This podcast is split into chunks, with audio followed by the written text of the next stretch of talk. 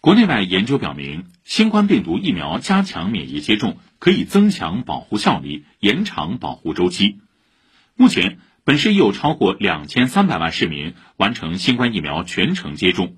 其中超过一千二百万市民完成加强免疫接种。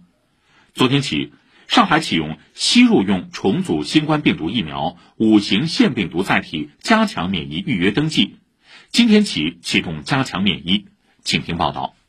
市疾控中心副主任孙晓东介绍，吸入用重组新冠病毒疫苗利用对人体无害的腺病毒载体，将表达 S 蛋白的遗传物质递送进人体，利用雾化器将疫苗雾化成微小的颗粒，通过吸入的方式经口腔呼吸到达肺组织，激发黏膜、体液、细胞三重免疫。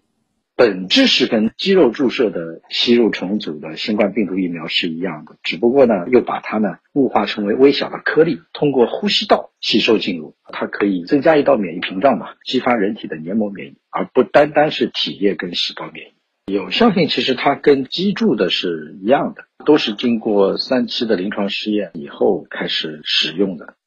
现阶段可在全程接种北生、五生、科兴灭活疫苗以及康希诺基注式重组新冠疫苗满六个月的十八岁及以上人群中，使用吸入用重组新冠病毒疫苗开展一剂次加强免疫接种。苏晓东说，吸入用重组新冠病毒疫苗暂不用于基础免疫接种。现在只能用于十八岁及以上的人群当中的。第二个呢，这部分人群他一定是已经接种过其他的灭活疫苗以及康希诺生产的基注式的重组的新冠疫苗。第三个呢，就是这个疫苗明确是它是不能用于基础免疫的啊，就初始免疫是不能用这个疫苗的。一项在上万人中开展的安全性研究结果显示，吸入用重组新冠病毒疫苗在十八岁以上人群中使用安全性良好，未发现严重不良反应。孙晓东说，吸入用重组新冠病毒疫苗的接种禁忌与其他疫苗一样，对本品中的成分、生产工艺中使用的物质过敏者，或以前接种同类疫苗时出现过敏者，不适合接种。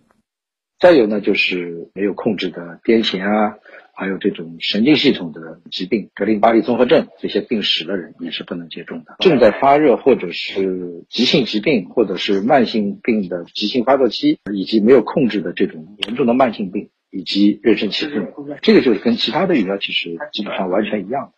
符合条件的市民可通过健康云 APP 等进行加强免疫接种在线预约登记。需要提醒的是。接种吸入用重组新冠病毒疫苗后，同样需要留观至少三十分钟。接种后一周内避免接触个人既往已知过敏物及常见致敏源，尽量不饮酒，不进食辛辣刺激或海鲜类食物，建议清淡饮食，多喝水。以上记者吕春露报道。